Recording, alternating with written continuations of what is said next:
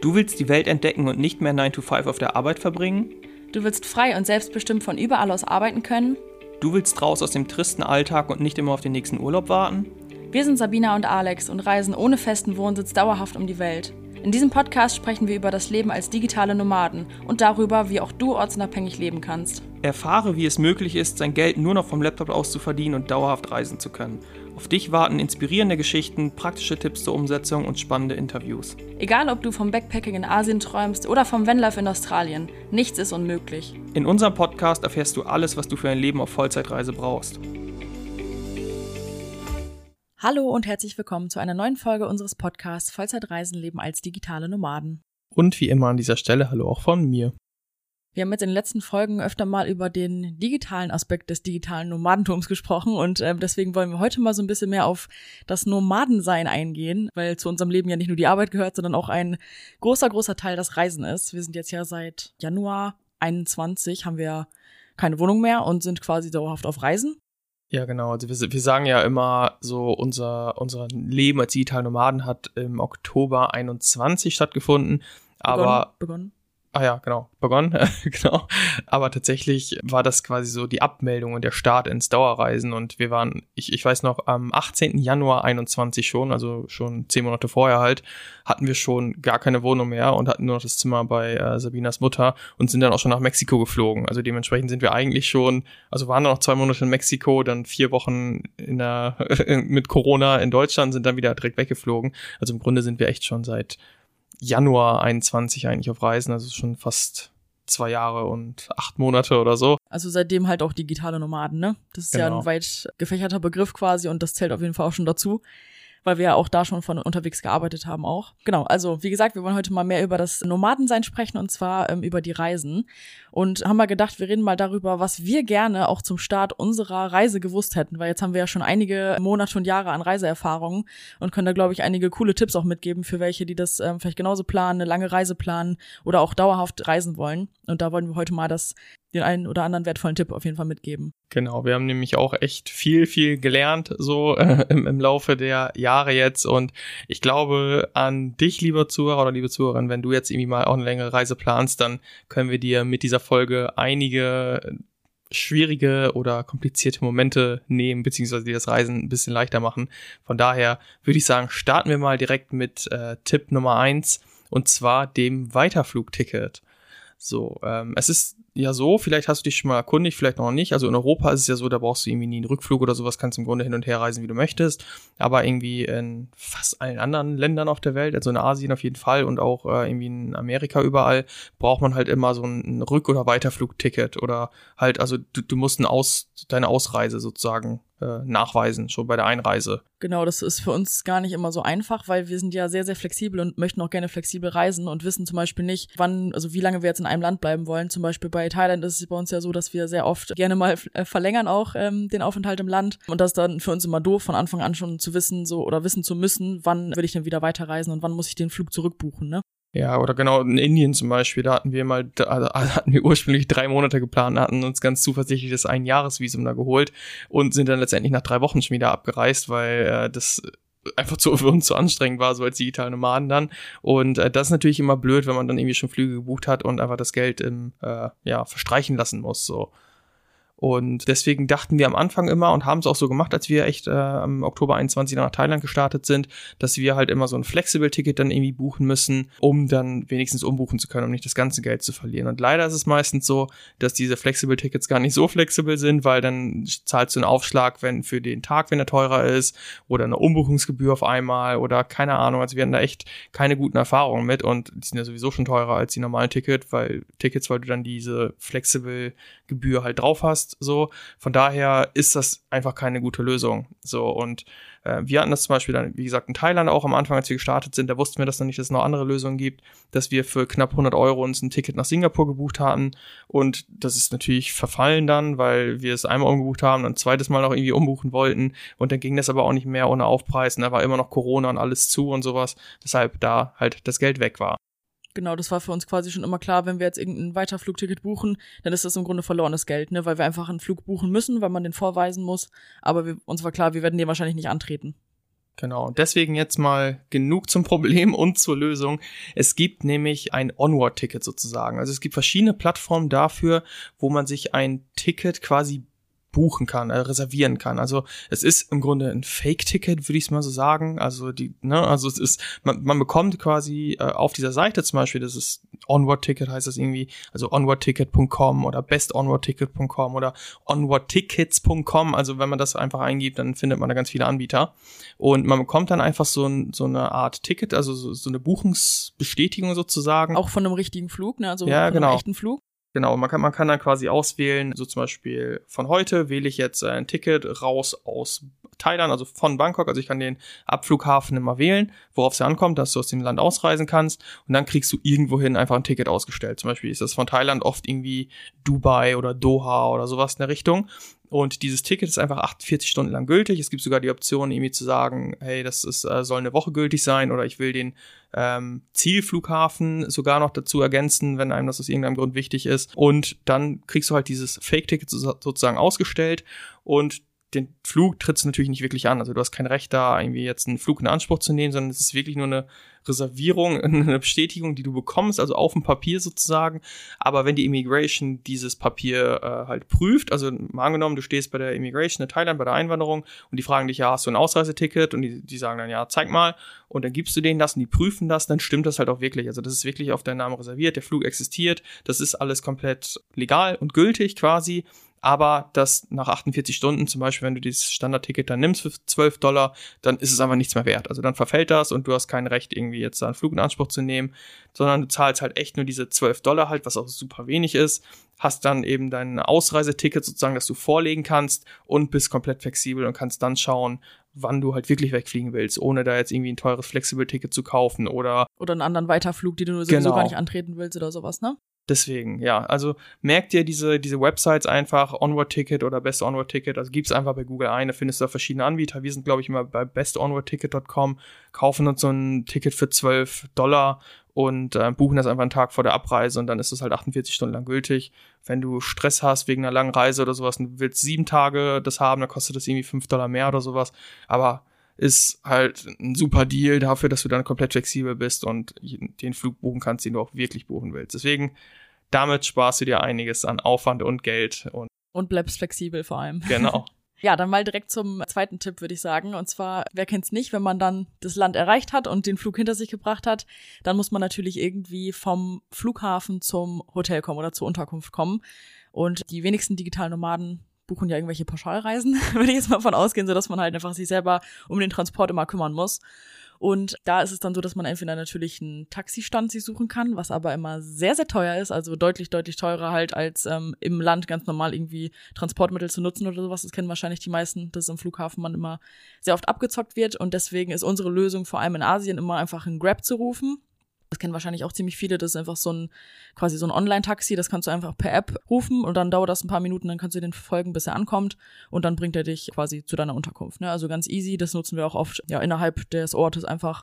Also im Grunde das gleiche wie Uber. Ich glaube, die meisten wahrscheinlich, die aus Deutschland kommen und in größeren Städten sind, die kennen Uber. Wir haben ja nie in einer größeren deutschen Stadt gewohnt, beziehungsweise äh, lange her, als wir in Hamburg waren, da gab es, glaube ich, noch kein Uber oder nicht, nicht verbreitet. Von daher, sowas wie Uber ist es und es ist im Grunde ein Online-Taxi. So, Genau, das Problem ist ja nur leider oft, was wir jetzt auch schon ein paar Mal gemerkt haben auf den Reisen, dass man ja einfach am Anfang noch kein Internet hat, um diese App benutzen zu können. Und klar, es gibt dann äh, am Flughafen halt oft WLAN, was man nutzen kann.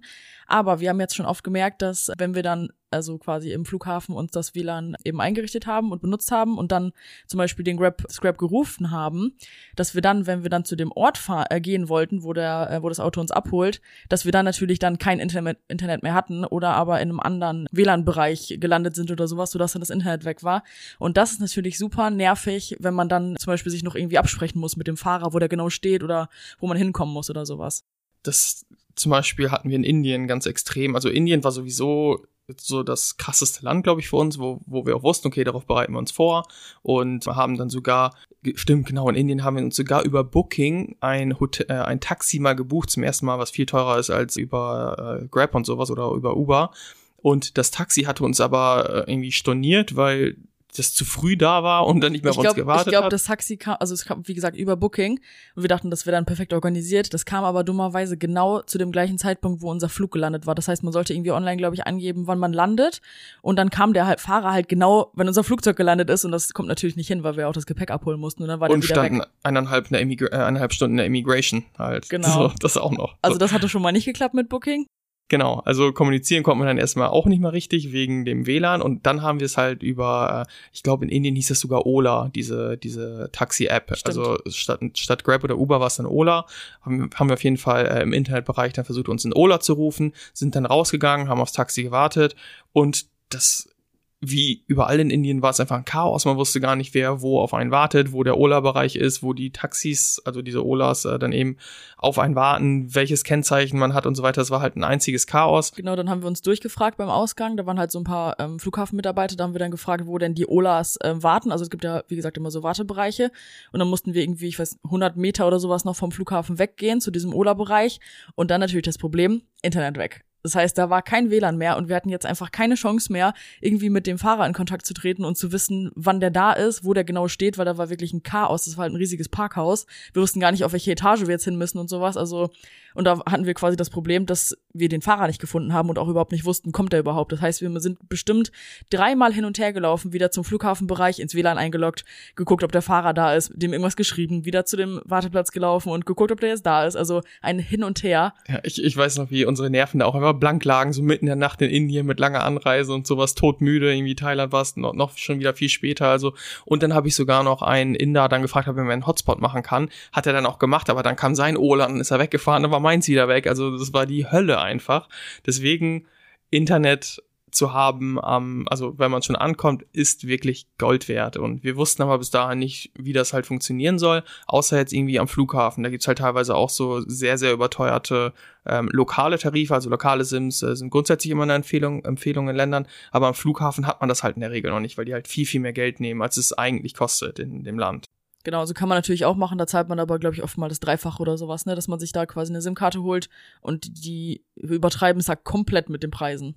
Und in Indien zum Beispiel ist halt auch chaotisches Land. So, da dauert es überhaupt ewig, bis du eine SIM-Karte einrichten kannst. Es hat am Ende auch wirklich lange gedauert, also äh, Tage später. Auf jeden Fall ist es wirklich in vielen Ländern ein Problem und ein Luxus, wenn man direkt Internet hat. Und die Lösung dafür, jetzt wieder genug zum Problem, es gibt quasi eSIMs. Also die meisten neuen Handys, wenn die jetzt nicht super alt sind, sind eSIM-fähig. Das heißt, man hat eine elektronische SIM, gar keine, die man so richtig reinsteckt, sondern eben eine elektronische, die man sich online schon buchen kann. Und genau das ist der Jackpot. Also es gibt zum Beispiel so eine Seite, die heißt Eralo, also wie Air, Eralo, vielleicht sagen wir Eralo, also A-I-R-A-L-O. So, es gibt sogar irgendwie Olafly, also Holafly geschrieben. Auf jeden Fall, wir benutzen immer Eralo. Eralo, so, oh Gott, schwieriger Name. So, und auf jeden Fall äh, machen wir es jetzt immer so, dass wir uns ähm, für das neue Land einfach so bei Eralo eine, eine eSIM holen. Die ist zwar ein bisschen teurer als lokale, ähm, als lokale SIM-Karten, also zum Beispiel die eSIM für Thailand ist teurer als wenn man sich das hier vor Ort holt, aber die haben halt so ganz coole Pakete, die zum Beispiel nur eine Woche gültig sind. So, das heißt, du hast jetzt eine Woche Internet und hast irgendwie nur ein Gigabyte Datenvolumen, aber das ist halt komplett ausreichend, um am Flughafen davon erstmal ein Taxi zu besorgen, um ähm, erstmal in dem Land auch von A nach B zu, zu kommen, zum Beispiel um mit einem Ola oder Grab oder Uber oder wie sie alle heißen, zum Beispiel zur Internetstelle dann mal zu fahren, so, also wo du dir halt die lokale SIM-Karte für dauerhaft besorgen kannst, sodass du einfach komplett in den ersten Tagen halt äh, Internet hast und dir gegebenenfalls auch nochmal eine weitere SIM-Karte da holen kannst, so falls dein 1 Gigabyte äh, aufgebraucht sein sollte. Genau, also man kann sich das quasi schon vorher, einfach bevor man in einem Land anko äh, ankommt, einfach schon kaufen. Also zum Beispiel, du sitzt noch am Flughafen in Thailand, willst nach Indien fliegen, machst dir das direkt noch am äh, Flughafen in Thailand fertig, sodass du dann wirklich bei Ankunft direkt Internet hast.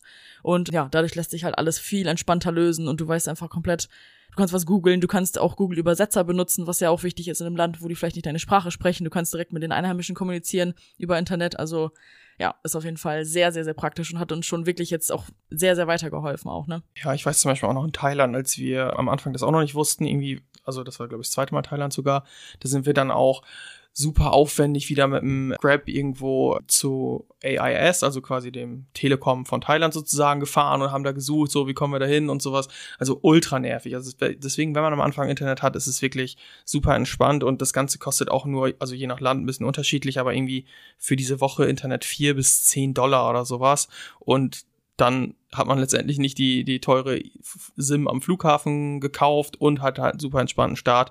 Und sogar wenn man zum Beispiel nur zwei Wochen in einem Land bleiben sollte und keinen Bock hat, da extra sich irgendwo eine SIM im Vodafone-Shop des Landes oder sowas zu besorgen, was teilweise auch echt lange dauert, zum Beispiel in Vietnam hat es auch super lange gedauert, da kann man sich zum Beispiel auch so ein Zwei-Wochen-Paket oder sowas da kaufen und dann hast du irgendwie fünf Gigabyte oder sowas. Von daher ist das echt eine super Lösung. Wir haben es sogar in Deutschland jetzt gemacht, weil wir keinen äh, deutschen Handyvertrag mehr hatten mit, mit Internet. Da haben wir uns für für, also für Deutschland für vier Wochen diese SIM geholt, hatten da, glaube ich, 20 Gigabyte für 27 Dollar oder so, also es ist immer ein Dollar, so, was ja nicht mal viel teurer ist als ein echter Mobilfunktarif, glaube ich so. Deswegen unserer Meinung nach ein absoluter Gamechanger, der das Reisen deutlich entspannter macht. Deswegen merkt ihr nochmal hier, Eralo heißt die Seite und da kannst du nächstes Mal viel entspannter in dein neues Land starten. Genau, und ich würde sagen, dann bleiben wir direkt mal beim ersten Ankunftstag, beim ersten Tag in einem neuen Land mit dem neuen Tipp, den wir nämlich jetzt haben, dem dritten Tipp. Und zwar keine Termine am Reisetag. Das haben wir jetzt schon, also vor allem für digitale Nomaden. Ich denke jetzt, welche, die auf Weltreise sind oder nur länger Urlaub machen, die haben jetzt nicht so viele Termine während dieser Zeit. Aber vor allem als digitale Nomaden, man arbeitet online, man hat vielleicht irgendwie gerade Kunden, mit denen man zusammenarbeitet und irgendwelche Absprachen oder Videocalls oder solche Sachen. Das haben wir ja auch sehr oft durch unsere Coaching-Calls zum Beispiel. Und Alex hat ähm, die Coaching Calls zum Beispiel immer sonntags und donnerstags. Und da ist halt, haben wir jetzt schon oft gemerkt, dass sehr, sehr schwierig manchmal, wenn halt genau an diesen Tagen dann unsere Reisetage sind. Ja, vor allem, weil, weil wir es halt gewöhnt sind, irgendwie mit Zeiten zu planen. Und wenn wir zum Beispiel selbst gar nicht mal vielleicht das Land wechseln, sondern von Nordthailand nach Südthailand fliegen und die Flugzeit eigentlich zwei Stunden ist. So, es kann einfach immer was passieren. Also es kann zum Beispiel sein, dass ein Flug ausfällt und dann musst du irgendwie den nächsten nehmen oder dass irgendwie wieder in den USA zum Beispiel war ständig irgendwie schlechtes Wetter, Unwetter, Flüge sind ausgefallen, wodurch sich alles irgendwie verschoben hat. Und es kann einfach immer irgendwas sein. Genauso kann es mal sein, dass du irgendwie eine, eine Tour buchst, zum Beispiel beim Reiseanbieter, eine Busfahrt oder sowas, und die sagen dann, ja, dauert nur drei Stunden, weil sie dir das unbedingt verkaufen wollen, aber dann dauert es vielleicht neun Stunden oder sowas, deswegen, du weißt halt nie, was an Reisetagen auf dich zukommt. Und in Indien haben wir es tatsächlich schon gemacht, so, weil wir gehört haben, ey, plan an Reisetagen nichts, eine Zugfahrt, die neun Stunden dauern soll, kann auch mal 17 Stunden dauern, aber wir haben es auch einfach in anderen Ländern jetzt gemerkt, so dass, dass du dich halt nie drauf verlassen kannst, dass alles glatt läuft. Und wenn das halt, wenn es halt nicht glatt läuft und du weißt zum Beispiel so, eigentlich sollte ich um 1 Uhr äh, da sein an meinem Zielort und 17 Uhr habe ich erst meinen Termin, eigentlich alles entspannt, aber sobald dann die Zeit eng wird, dann kannst du halt zum Beispiel auch die Reise nicht mehr genießen. Dann ist das so, oh shit, ich muss mich jetzt beeilen, so, schaffe ich den Termin noch, muss ich den absagen, muss ich den verschieben oder klappt das alles noch? Und das versaut halt auch so das Erlebnis selbst, ne? Weil zum Beispiel, wenn, wenn wir jetzt von also jetzt mal angenommen Thailand, vom Norden äh, in den Süden, zum Beispiel so eine Zugfahrt, ist ja auch mega cool zu sehen. Du siehst halt voll viel Landschaft, so, du bist mit Locals da drin und eigentlich halt voll das schöne Erlebnis. Und wir reisen ja auch, um solche Erlebnisse zu machen, um irgendwie entspannt die Natur genießen zu können. Und wenn man das halt im Hinterkopf hat die ganze Zeit, dass es nur um diesen Termin geht oder dass da einfach ein Termin ist, wo ja ein Mensch auf einen äh, wartet irgendwo, dann ist es halt insgesamt ja, versaut einem die Reise sozusagen auch, ne? Dann ist es halt wirklich nur von A nach B und es kann einfach einen Stress ausarten. Deswegen lasst euch die Reise nicht kaputt machen durch Termine, die ihr euch an den Tag legt. Dann blockt den lieber und packt mehr Termine auf einen anderen Tag, wenn es bei euch so der Fall ist. Aber Genau, das Coole ist ja, man hat es ja selber in der Hand. Als digitale Nomade ist man ja normalerweise online selbstständig und kann halt auch selber mitbestimmen, wann irgendwelche Termine sind und sowas. Deswegen, ja, stresst euch da nicht selbst mit oder sowas, sondern ja, legt einfach dann auf einen anderen Tag. Wir haben zum Beispiel uns vor ein paar Tagen mit einer ehemaligen Coaching-Teilnehmerin von uns getroffen. Liebe Grüße an Janine an dieser Stelle. Ich weiß, dass sie den Podcast hört. Und sie hat zum Beispiel auch gesagt, dass sie sich auch quasi die ersten Tage einfach immer blockt, weil sie hat ähm, jetzt auch ein paar Kunden einfach, für die sie arbeitet als VA. Und äh, sie macht halt auch genau so, dass sie, wenn sie in ein neues Land reist oder halt immer innerhalb eines Landes reist, dass sie dann einfach sich das einfach blockt und sagt, okay, nee, an dem Tag mache ich einfach nichts, weil es kann halt immer was ja dazwischen kommen und man hat es halt einfach auf einer Reise nicht selbst in der Hand, so wie wenn man in Deutschland mit dem Auto irgendwo hinfährt zum Beispiel. Von daher, ja, ist es einfach so deutlich entspannter. Genau. Termine hat man nämlich dagegen sehr wohl selbst in der Hand. Von daher auf jeden Fall lieber vorher, nachher und nicht äh, während, des, während der Anreise. Genau. Dann vielleicht mal direkt eine Überleitung zum Tipp Nummer vier. Und zwar hat man ja nicht nur irgendwelche Flug, äh, Quatsch, Zug Dauerzugfahrten oder sowas nicht in der Hand, sondern selbst wenn halt Leute sagen, das dauern so und so lange oder wir fahren jetzt nur da und dahin, das stimmt halt leider nicht immer.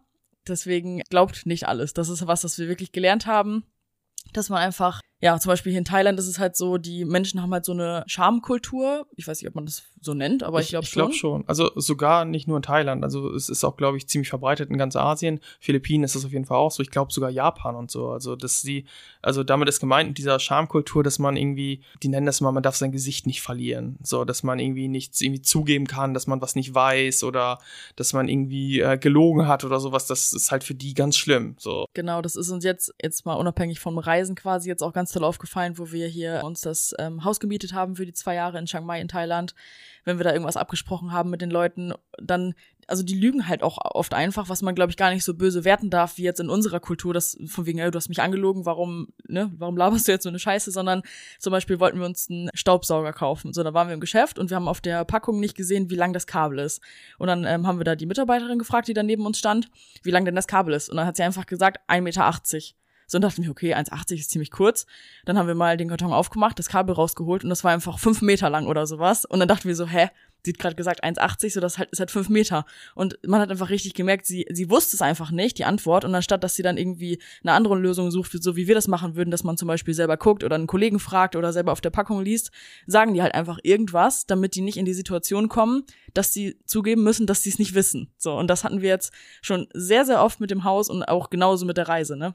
Ja, also echt in, in ganz vielen Beispielen. Zum Beispiel auch im Restaurant, wenn wir den Eindruck haben, ey, der hat nicht ganz verstanden, was wir gerade bestellt haben. So in 99 Prozent der Fälle ist das dann so, dass wir was Falsches kriegen. Und mittlerweile haben wir echt so ein Gefühl dafür auch entwickelt, einfach, dass wir, wenn wir merken, ah, irgendwas stimmt da nicht, die Person hat es nicht verstanden oder die weiß es nicht oder sonstiges, dass wir da einfach irgendwie eine andere Person vielleicht fragen oder selbst recherchieren oder einfach auch clevere Fragen stellen und dann herausfinden, dass sie es nicht weiß. Zum Beispiel waren wir jetzt auch in einem äh, Local Geschirrladen, weil wir Geschirr kaufen wollten und dann war uns nicht klar, okay, darf das wohl in die Spülmaschine oder nicht? Und dann haben wir die Frage eins war dann so, dürfen das in die Spülmaschine machen? Sie sagt ja, weil die halt immer ja sagen, auch grundsätzlich so. Und dann haben wir extra nochmal andersrum gefragt, dürfen wir das nur mit Händen abwaschen? Und dann sagt sie wieder ja. Und dann wussten wir, okay, alles klar, sie hat keine Ahnung oder sie versteht uns zumindest nicht. Von daher werden wir jetzt keine Antwort von der bekommen, auf die wir uns verlassen können. Genau, und das, darum muss man einfach immer, das muss man, glaube ich, immer im Hinterkopf einfach haben. Ne? Also, das ist jetzt, wie gesagt, in solchen alltäglichen Sachen, mit denen wir hier so konfrontiert sind, einfach so passiert schon sehr oft, aber auch genauso auf Reisen, ne? Dass wenn wir zum Beispiel fragen, so, wir müssen jetzt von der Fähre zu diesem Hafen fahren und gibt's da Taxis? Und dann sagt jemand ja. So, dann kommst du da an, gibt's keine Taxis. Also sowas passiert einfach so oft. Und ja, da muss man sich einfach so ein bisschen drauf einstellen und dann entweder halt wirklich mehrere Leute fragen oder halt, wie du schon gesagt hast, die Fragen so ein bisschen anders formulieren und dann so ein bisschen durch Ausschlusskriterium äh, gucken, was jetzt richtig ist. Ne? Ja, Genau, das, das heißt jetzt auch nicht, dass wir sagen wollen, so glaubt den äh, Locals kein Wort, ne? Nee, auf so Fall. absolut nicht. Also die diejenigen, die es wissen, die sagen dann auch schon die Wahrheit. Also die, die lügen einen ja nicht äh, wissentlich und ähm, bösartig an. Ja, ja, genau. Die lügen ja nicht extra an, so, sondern die wissen es einfach nicht und dann lügen die. Von daher, wenn ihr so ein Gefühl habt, okay, da könnte irgendwie auch eine andere Wahrheit hinterstecken oder die weiß es nicht, dann forscht da ein bisschen nach und äh, spart euch ein bisschen Aufwand, so letztendlich, wenn alles anders ist als äh, geplant. Und damit fahrt ihr ganz gut, dass ihr da so, so ein bisschen drauf guckt, was tatsächlich so die Wahrheit sein könnte. Genau. So, und wir gehen weiter oder gehen jetzt zum letzten Punkt, dem Tipp Nummer, äh, no, Tipp Nummer 5, so, und zwar wähle deine Unterkunftweise. Und das teilen wir mal in zwei Punkte ein und starten mal mit dem ersten. Genau, also die gängigen Plattformen, sag ich mal, Booking oder Airbnb kennt ja wahrscheinlich äh, jeder und da buchen wir auch tatsächlich meistens, ne? Ich glaube, wir haben auch schon ziemlich viele Punkte gesammelt bei Booking. Ich glaube, da kriegen wir immer ordentliche Rabatte. Da ist es aber halt einfach ein guter Tipp von uns jetzt mal so auf diese Gesamtpakete zu gucken, ne? Also, wenn man jetzt als digital Nomade reist oder ähm, irgendwie eine lange Weltreise macht oder sowas, dann ist man ja meistens länger an einem Ort und hat da ja vielleicht auch vor, zum Beispiel ins Fitnessstudio zu gehen oder sowas. Das machen ja auch ziemlich viele. Und da kann es einfach sinnvoll sein, mal zu gucken, was denn in dem Gesamtpaket der Unterkunft so mit drin ist. Zum Beispiel, ähm, haben einige äh, Airbnbs oder Hotels oder sowas ja auch so ein kleines Gym mit, immer mit dabei mit irgendwie zwei Laufbändern und einem Gerät oder irgendwie sowas und wenn man halt ja da Wert drauf legt und Sport machen möchte, dass man einfach schaut, dass man dann direkt was bucht, wo einfach das Gesamtpaket schon ganz cool ist. Wir sind zum Beispiel jetzt gerade hier äh, zur Überbrückung, bis wir übrigens morgen endlich in unser Haus einziehen, äh, sind wir ähm, zur Überbrückung in so einem Kondo. Das ist quasi so ein eine riesige Wohnungsanlage, wo so einzelne Wohnungen drin sind. Das könnte eigentlich auch wie in Deutschland so ein großes Wohnhaus sein. Die einzelnen Wohnungen sind dann auch Langzeit vermietet. Und diese einzelnen Wohnungen werden dann oft von den einzelnen Personen wieder untervermietet. Das heißt, ja, ist, glaube ich, offiziell ja eigentlich so ein bisschen auch verboten, aber das machen irgendwie trotzdem alle in so Kondos. Von daher, das ist quasi jetzt so eine Anlage, die hat jetzt oben auf dem Dach so einen riesigen Pool, dann gibt's dann ein äh, kleines Fitnessstudio, dann gibt's dann einen kleinen Coworking Space, unten im Gebäude ist noch ein Café mit drin und noch irgendwas Cooles, eine Sauna, glaube ich, hat's auch. Also so ein richtig cooles Gesamtpaket eigentlich an Unterkunft, sodass wir jetzt hier halt alles so ein bisschen mit drin haben, wo auch wir so sonst in Chiang Mai jetzt Ausschau halten würden. Ne? Also wenn wir Kaffee trinken wollen, können wir direkt unten ins Gebäude gehen. Fitnessstudio ist im Preis mit drin bei uns im Zimmer, das ist halt super praktisch. Das heißt, unser Tipp, gucke mal so ein bisschen aufs Gesamtpaket, was es einfach so gibt an Angeboten, ne? Ja, weil zum Beispiel die anderen Sachen, wenn man die halt auch wirklich nutzt, auch super teuer sein können. Also zum Beispiel in Canggu weiß ich noch, da hatten wir dann, genau, auf Bali, da gibt's weniger von solchen Kondos. Da ist es eher halt so kleine Homestays, also im Grunde Hotelzimmer oder einfach Wohnung. Und da hatten wir zum Beispiel äh, auch kein Fitnessstudio mit drin, wollten aber auch gerne hingehen. Und das hat in, in Canggu, also auf Bali, in dem Ort da halt 15 Euro als Daypass gekostet. So, wir waren da nicht einen Monat. Ein Monat ist dann schon wieder nicht so teuer, irgendwie 60, 70 Euro, was finde ich auch noch mal teuer ist, aber auf jeden Fall nicht so teuer wie so ein Daypass, also eine Tageskarte für 15 Euro. Und wenn man die mal zum Beispiel äh, dazu rechnet auf eine Unterkunft und dann auch noch irgendwie ein Coworking Space, weil, zum Beispiel, wenn man jetzt sagt, so, ich nehme jetzt eine Unterkunft für 25 Euro. Arbeiten kann ich darin aber nicht, weil da irgendwie gar kein Schreibtisch ist und ich will auch zum Sport gehen, aber habe da kein Fitnessstudio. So, dann kommt da einfach zum Beispiel 15 Euro äh, Fitnessstudio drauf, plus ein Coworking Space, irgendwie nochmal 10 Euro oder alternativ, du gehst in Café arbeiten, zahlst aber auch Kaffee und Essen. So, dann hast du auf einmal 25 Euro extra bezahlt pro Tag und bist dann bei 50 Euro die Nacht. So, und deswegen kann man teilweise so ein bisschen einfach rechnen, okay, was habe ich in meiner Unterkunft alles mit drin? Zum Beispiel habe ich für 45 Euro halt so ein Gesamtpaket aus Fitnessstudio, Coworking Space und einer schönen Wohnung. Oder mache ich es lieber low budget und gehe dann, äh, in, also nutze die ganzen Dienstleistungen separat. Und da muss man sich auf jeden Fall bewusst sein, dass man das so ein bisschen gegenrechnet, um da auch einfach die beste Entscheidung für sich zu treffen. Also hier in Chiang Mai jetzt gerade zum Beispiel ist es ein super Deal, was wir hier haben. So auf Bali wäre das auch ein super Deal gewesen, wenn es es gegeben hätte. Genau. Deswegen kann man vielleicht so ein bisschen gucken, was man selber auch einfach mag. Vielleicht ähm, legt man auch sehr, sehr viel Wert auf ein richtig gutes Fitnessstudio und die in diesen ähm, Unterkünften sind meistens dann eher so ein bisschen kleiner. Ne? Also wenn man jetzt wirklich regelmäßig irgendwie mega professionell Sport betreibt, dann kann man vielleicht halt schon in ein gutes Fitnessstudio auch investieren. Aber wenn es einfach nur darum geht, irgendwie ich bleibe einen Monat an einem Ort, will einfach so ein bisschen Sport machen, dann lohnt sich sowas auf jeden Fall. Ne? Oder genauso mit der Arbeit. Wenn wir jetzt zum Beispiel wissen, dass uns in so einer ein Zimmer ähm, Unterkunft mit Tisch in dem Zimmer so ein bisschen die Decke auf den Kopf fällt zu zweit, dass wir wissen, okay, zum Arbeiten wollen wir eigentlich sowieso irgendwo hin, wo es ein bisschen größer ist und wo wir mal aus dem Haus rauskommen, dann braucht man natürlich den Tisch in der Unterkunft nicht unbedingt, sondern kann halt in den Coworking Space gehen. Aber ja, ist auf jeden Fall immer eine gute Sache, da einfach zu gucken, was es so an Angebot gibt und sich da das Beste rauszusuchen, ne? Ja, dann noch ähm, der zweite Tipp zur Unterkunft, den wir noch haben, den wir jetzt auch erst dieses Jahr rausgefunden haben. Das kannten wir vorher, glaube ich, gar nicht so richtig oder irgendwie für uns rausgefunden. Für uns rausgefunden, genau. Und zwar ist das House-Sitting. Das haben wir jetzt ja in den USA gemacht. Für, ich glaube, insgesamt waren wir acht Wochen im House-Sit.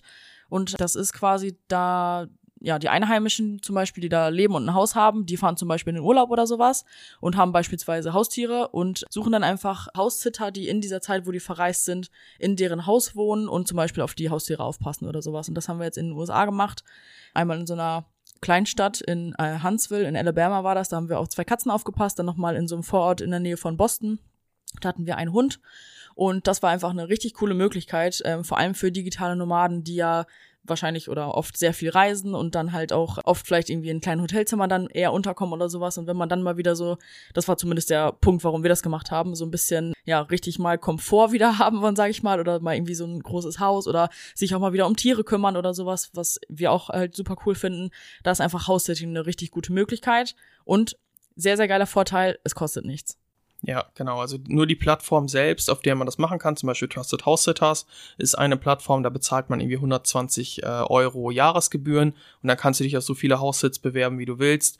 Und in allen Ländern, in denen du, also überall, wo es eben Haussits gibt, wo Leute halt ihre Unterkunft sozusagen ähm, da vermitteln, weil die in Urlaub fahren. Und das Coole ist halt einfach zum Beispiel ganz schön Tutka, die wir auch im Podcast hatten, ähm, während wir den Podcast aufgenommen haben, da waren die gerade in Singapur für drei Wochen, was irgendwie sonst 2.000, 3.000 Euro äh, an Miete einfach kosten würden. Und die hatten einfach eine super schöne Wohnung in Singapur und haben da irgendwie auf Tiere aufgepasst und konnten dann auch so ein bisschen runterkommen. Also es ist sogar vielleicht für Langzeitreisende, die gar nicht online arbeiten, aber einfach irgendwie super viele Länder in kurzer Zeit bereist haben und dann aber irgendwie mal so ein bisschen runterkommen wollen und vielleicht das sogar am teuren Land, auch die können dann einfach zum Beispiel nach Australien gehen und da in einer super teuren Villa gibt's teilweise halt auch so, ähm, irgendwie auf zwei Katzen aufpassen und da so ein bisschen irgendwie die Akkus auftanken sozusagen. Deswegen insgesamt halt eine sehr, sehr coole Möglichkeit, wenn man halt mit Tieren umgehen mag. Das ist schon die Voraussetzung, weil es gibt fast immer nur bei Tieren. Also Hunde, Katzen, Fische, da kann man sogar auswählen, welche, auf welche Tiere man aufpassen will. Pferde und sogar Pflanzen gibt's glaube ich, auch. Genau, genau, das gibt's auch.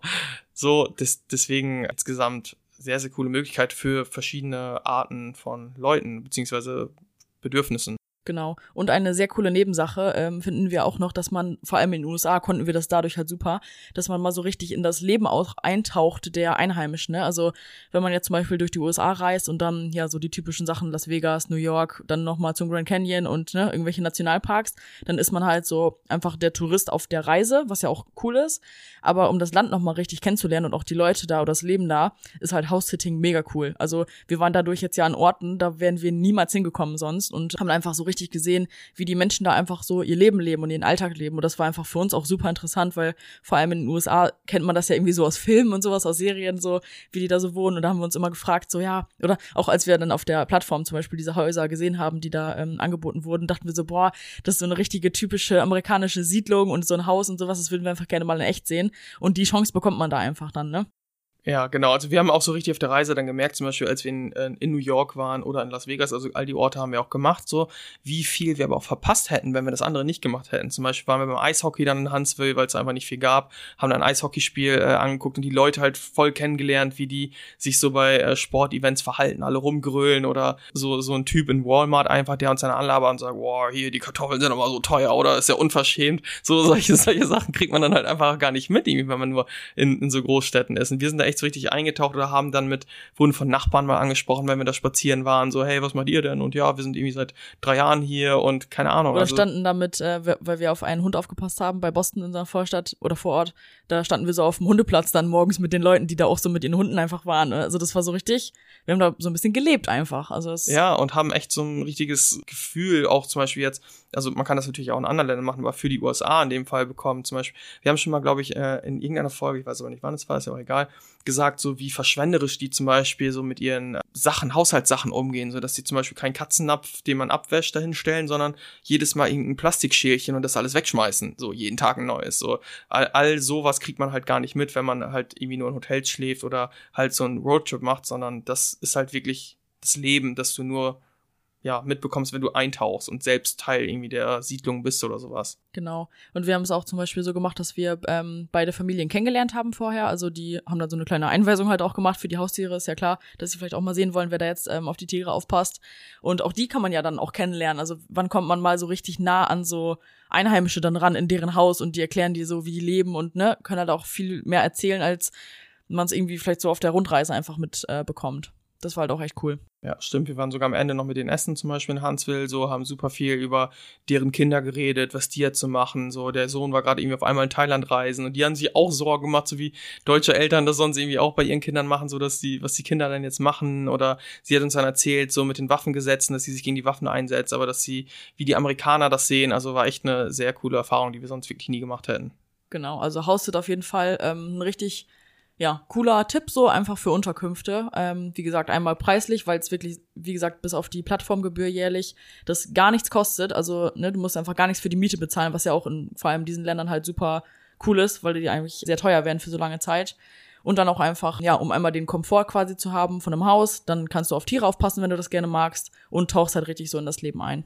Und vielleicht ein kleiner Extra-Tipp dazu, wenn du dir bei Trusted House Sitters zum Beispiel schon einen Account machst, ohne überhaupt was zu bezahlen. Also du kannst dir einen Account machen, musst aber gar nicht diese Zahlung machen, also dieses jährliche Abo, dann kannst du trotzdem schon die ganzen House-Sits sehen. Also du kannst dich natürlich noch nicht bewerben, weil du halt noch kein Abo hast, aber du kannst halt sehen, zum Beispiel, ob es dir überhaupt wert ist. So, wenn du jetzt dann kannst du auf der ganzen Weltkarte gucken, wann, wo was angeboten wird. Und wenn du denkst, boah, sind super viele coole Sachen, dann kannst du dir ein Abo machen und erst dafür bezahlen und dich dann eben bewerben. Aber so allein dazu stöbern war schon echt cool. Also, wenn dich das interessiert,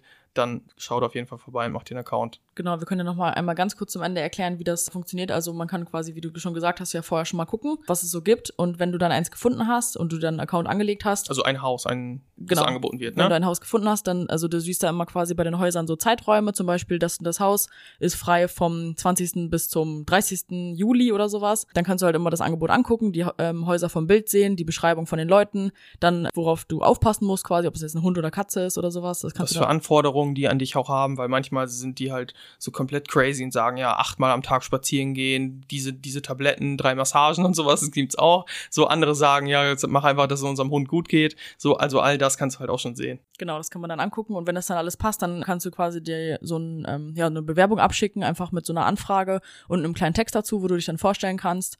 Und ja, dann lief es bei uns jetzt so, dass die sich dann einfach bei uns zurückgemeldet haben im Chat und dann auch ähm, ziemlich schnell nach einem Kennenlernen-Zoom-Call äh, quasi gefragt haben und dann haben wir einfach mit denen per Video telefoniert, uns ein bisschen kennengelernt, abgecheckt, ob das von beiden Seiten passt und dann, ja, war das bestätigt, ne? Ja, so läuft das. Also, wenn das äh, für dich auch in Frage kommt, richtig cooler Tipp auf jeden Fall. Und ich denke, das reicht erstmal mit Reiseeinblicken. Vielleicht gibt's davon bald nochmal ein paar zwei oder sowas, weil es da wirklich ja sehr viel gibt, was wir auch über die Jahre einfach gelernt haben und auch sicher noch dazu lernen werden. Jetzt haben wir wahrscheinlich auch noch viele Sachen, die wir vielleicht dümmer regeln als andere, wer weiß. Also wenn du liebe Zuhörer oder liebe Zuhörerin, noch einen coolen Tipp hast, dann her damit. Aber ich denke, wir konnten da heute schon mal so ein bisschen äh, die Hürden auch nehmen, die man vielleicht so, wo man vielleicht auch Schiss vorhat, wenn man so eine lange Reise plant und denkt, oh Gott, wie funktioniert das alles? Aber dann lasst euch nochmal gesagt sein, es gibt für alles Lösungen und wenn man die nicht direkt von jemand anderem schon hört, dann kommt man irgendwann auch selber drauf. Wunderbare Schlussworte. Danke. ja, dann hoffen wir, dir hat die Folge gefallen. Abonnier uns auf jeden Fall, damit du keine weitere mehr verpasst. Und dann bis zum nächsten Mal. Bis dann. Tschüss.